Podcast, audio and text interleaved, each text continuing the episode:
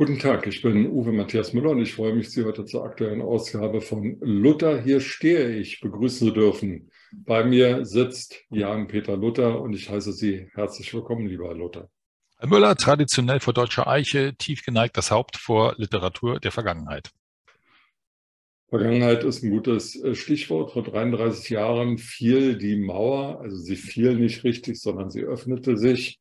Und das war am 9. November 1989 sozusagen der Endpunkt einer wochenlangen Entwicklung seit dem 7. Oktober. Wir haben ja schon mal darüber gesprochen. 7. Oktober Nationalfeiertag der DDR, Besuch von Gorbatschow in Ostberlin.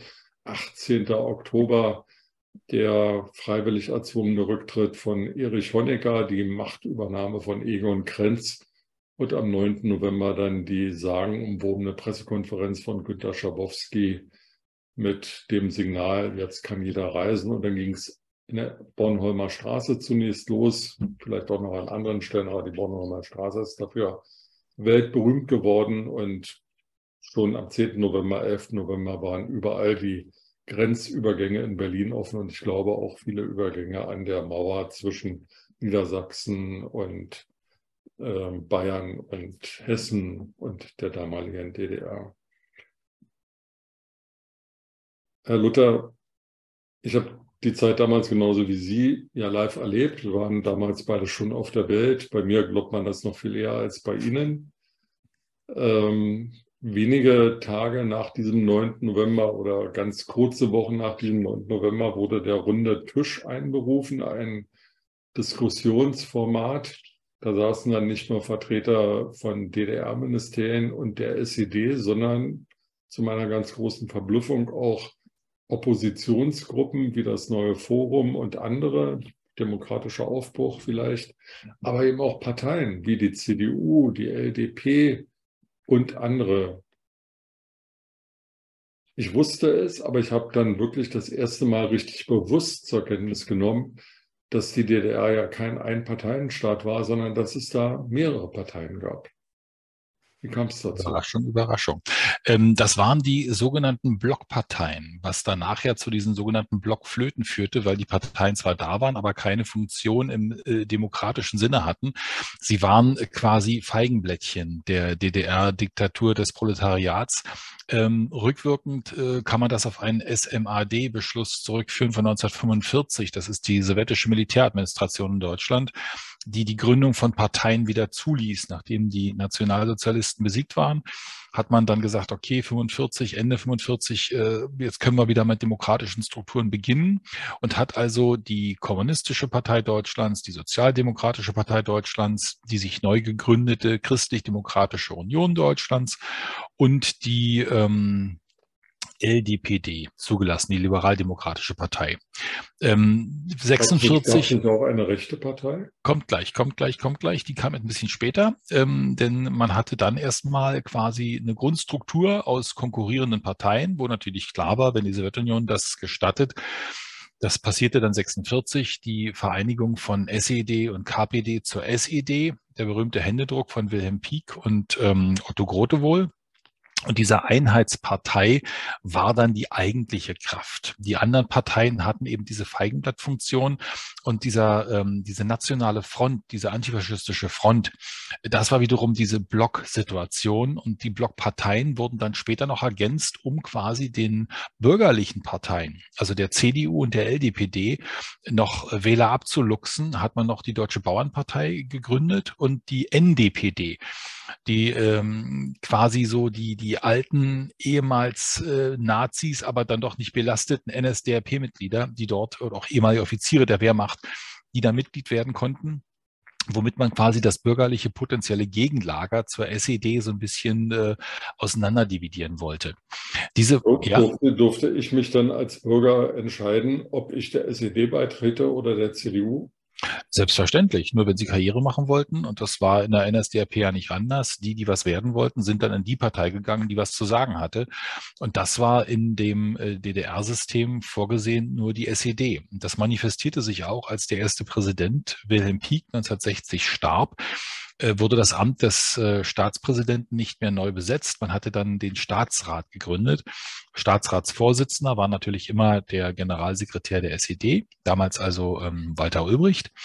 Und äh, die Vorsitzenden der sogenannten Blockparteien, die waren dann jeweils stellvertretender ähm, Staatsratsvorsitzender, also durften sie sich nennen die ähm, Blockparteien hatten so eine Art Auffangfunktion, dass man also, wenn man nicht 100% konform lief mit dem System oder christlich orientiert war, dass man dann zum Beispiel in die CDU eintrat, um dort in dieser Partei dann nicht unbedingt jetzt SED-Mitglied zu sein, aber durchaus der Karriere vielleicht auch einen kleinen Kick zu geben. Äh, es gab wesentlich weniger Mitglieder in diesen Parteien, so dass man da teilweise auch ähm, zwar nicht an die Spitze, aber dennoch in vordere Linien kam, wenn man dort Mitglied war. Die waren natürlich gleichgeschaltet. Ich kann Ihnen kurz was zeigen. Vielleicht können Sie das, das sehen oder lesen. Das ist ein, ein sehr schönes Buch. Das heißt, ähm, für Frieden und Sozialismus aus der Geschichte der christlich-demokratischen Union Deutschlands. Eigentlich müsste das Buch brennen und glühen und rauchen, weil für Frieden und Sozialismus und das aus der Geschichte der CDU ist ein Anachronismus. Aber das ist halt äh, ein Buch aus der Frühzeit der DDR-CDU. Es gab mal in, in, in der Bundesrepublik einen Wahlkampf der CDU-CSU unter dem Slogan Freiheit statt Sozialismus. Ja, das, das ist ähm, genau der Anachronismus, den man dann auch hatte, dass die CDU im Westen eine völlig andere CDU war ähm, als die CDU im Osten. Und der Vorsitzende der CDU im Osten war ähm, hier jener abgebildete Otto, Otto Nuschke. Also mhm. optisch ein bisschen wie äh, Walter Ulbricht, aber hieß wirklich Otto Nuschke und wohnte tatsächlich in der Straße, in der meine Eltern dann Anfang der 80er Jahre ein Haus kauften und wieder ausbauten, um es bewundert zu machen. Also diese, diese Blockpartei mein Vater ist Mitte der 60er Jahre auch Mitglied der CDU geworden, weil er nicht in die SED wollte, weil er mit dem Namen Luther ohnehin gebrannt war und ähm, als christlich erzogener Mensch sich gesagt hat, wenn ich schon in eine Partei soll oder muss, dann weiche ich doch dem aus, was unausweichlich ist, sondern gehe in eine Partei, wo ich äh, noch das Nischenempfinden habe, nicht äh, konform sein zu müssen. Und das war teilweise für viele, auch christlich orientierte Lehrer zum Beispiel, die Berufsverbot hatten, die waren in der CDU und haben dort und da kommt auch wieder die Kirche so ein bisschen ins Spiel, haben dort so, so eine Art Nischendasein geführt, ähm, was nicht wirklich Opposition war. Denn die Vorsitzenden der Parteien, die waren strikt auf Linie gebürstet. Äh, allein der, der Ministerrat der DDR, bestand aus, glaube ich, 44 Ministern und vier, vier äh, Ministerien, die völlig unwichtigsten wahrscheinlich für, für Zähneputzen und Strümpfebürsten oder so, die bekamen dann die Blockparteien jeweils. Äh, die relevanten waren natürlich alle in den Händen der SED. Somit war also dieser Block Augenwischerei. Interessant ist aber, dass auch Bulgarien, Polen, die Tschechoslowakei ähm, Rumänien weiß ich es nicht genau, auch ähm, Blockparteien hatten. Also sprich auch andere Parteien, die neben der führenden kommunistischen Partei oder sozialistischen Partei noch eine Existenzberechtigung hatten, ohne wiederum dominieren zu dürfen. Also das nach war. Dem, nach, nach, dem 9. November hat sich das aber jeweils ähm, formell ein bisschen geändert. Also Ministerpräsident, nachdem Krenz zurückgetreten war, wurde Modrow, weiß jetzt gar nicht, wie der Vorname ist, Modrow. Hans, äh, Hans, Hans. Hans Modrow, äh, der vorher die SED in Dresden geleitet ja, hatte. SED-Bezirkssekretär. Hm? Ähm, Staatsratsvorsitzender, wenn der Name noch so war, war ein Vertreter der liberaldemokratischen Partei nach meiner Erinnerung und Parlamentspräsidentin Frau Bergmann. Nee, nee, das, das war später. Das war nach der Wahl am ähm, 18. März äh, 1990. Davor die Modo-Regierung, die kam nach Grenz. Das war dann die, die Januar-Februar-Zeit, äh, noch vor der ersten freien Wahl. Ähm, das war ein bisschen durcheinander.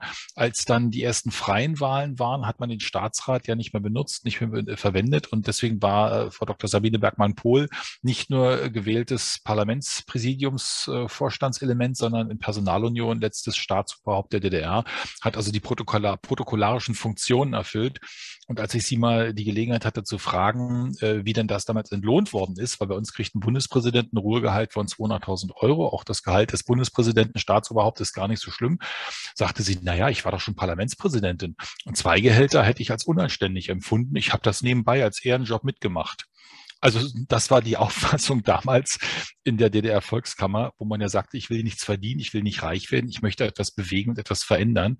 Also Staatsoberhaupt im Ehrenamt, das muss man sich auch mal äh, auf der Zunge zergehen lassen. Das ging, glaube ich, nur in der Übergangsphase, äh, wo man äh, so ehrenhaft war, das so zu betrachten.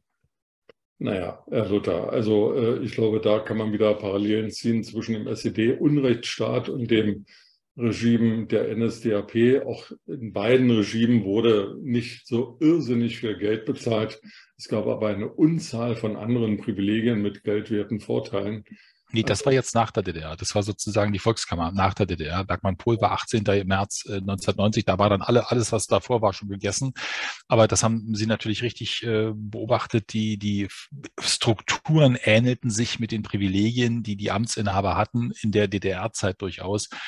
Äh, das war schon ein merkwürdiges Phänomen, was danach aber ruckartig aufhörte. Die übrigens, die, die sogenannten Blockparteien, die wurden ja von den dann im Westen existierenden artgleichen, vorsichtig formuliert, wenig, wenig ähnlichen Parteien mehr oder weniger aufgesogen, was den Parteien ja den Vorwurf einbrachte, dass sie sich quasi mit den Blockflöten, also den SED gleichgeschalteten Personen der Blockparteien genannt CDU, schmücken würden. Das gleiche galt für die Liberalen, die wiederum sich bei der FDP wiederfanden. Die, die SPD hatte Schwierigkeiten, weil die musste dann die ehemaligen SED-Mitglieder kurz durchleuchten und dann aufnehmen. Und somit hatten die anderen natürlich so eine Art kleinen Vorteil, weil die Strukturen in der ehemaligen DDR schon nutzen konnten, die die sogenannten Blockparteien durch ihre mm, Struktur ja bereits hatten. Also es war schon ein, ein merkwürdiges Phänomen. Sie haben äh, eben äh, die Kirchen angesprochen oder von der Kirche gesprochen. Es gibt ja eben zwei Kirchen, Kirchen die katholische und die evangelische Kirche. Ähm, ist meine Einschätzung richtig, dass die katholische Kirche sehr regimekonform war und die evangelische zum Teil nicht in Gänze. Ich erinnere an den Ministerpräsidenten, den ersten von, von Brandenburg, der ja auch ein bisschen umstritten war, was seine Nähe zur, zur Staatssicherheit anbelangte aber dass die protestantische Kirche ähm, eher oder zum Teil nicht konformistisch war, sondern in Opposition? Lag, lag im System. Die katholische Kirche war die katholische Kirche, die römisch-katholische Kirche. Die war nicht gleichgeschaltet, die war einfach äh, Rom. Das heißt, ähm, der Kardinal in Berlin war für Ost und West gleichermaßen zuständig, für den gab es die Grenzen nicht. Äh, die katholischen Gemeinden waren tatsächlich eher und mehr in Verbindung, weil der römisch-katholische Gedanke des Miteinanders da intern anderer war. Da kenne ich mich aber nicht so gut aus. Ich weiß nur, dass die strikter, klarer Grenzen gesetzt haben, intern geschlossener waren und sich weniger politisch positioniert haben, im Osten schon gar nicht, weil das war die Grundlage ihrer Existenz, dass man dieses Ost-West gemeinsame geduldet hat. Die protestantische, und da ist der Name Gott sei Dank mal Programm gewesen, das war die eigentliche Opposition, weil diese äh, evangelische Kirche eine relative, relative Unabhängigkeit hatte. Ähm, der Sozialismus war natürlich ein sehr atheistischer. Und wenn ich mich an meine Schulzeit zurückerinnere, die zwischen den 70er und 80er Jahren stattfand, dann war ich tatsächlich der Einzige in meiner Klasse, der Einzige ohne Gendern, weil Mädels waren da ohnehin nicht involviert. Also der Einzige, nicht nur Junge, sondern der einzige junge Mensch, der dort äh, Konfirmandenunterricht machte und sich äh, konfirmieren lassen hat von 32, 33 äh, Klassenmitgliedern. Und ich habe das auch relativ heimlich gemacht, weil ich das in der Schule natürlich wenig publik, also ich kam mir vor wie die frühen Christen im alten Rom.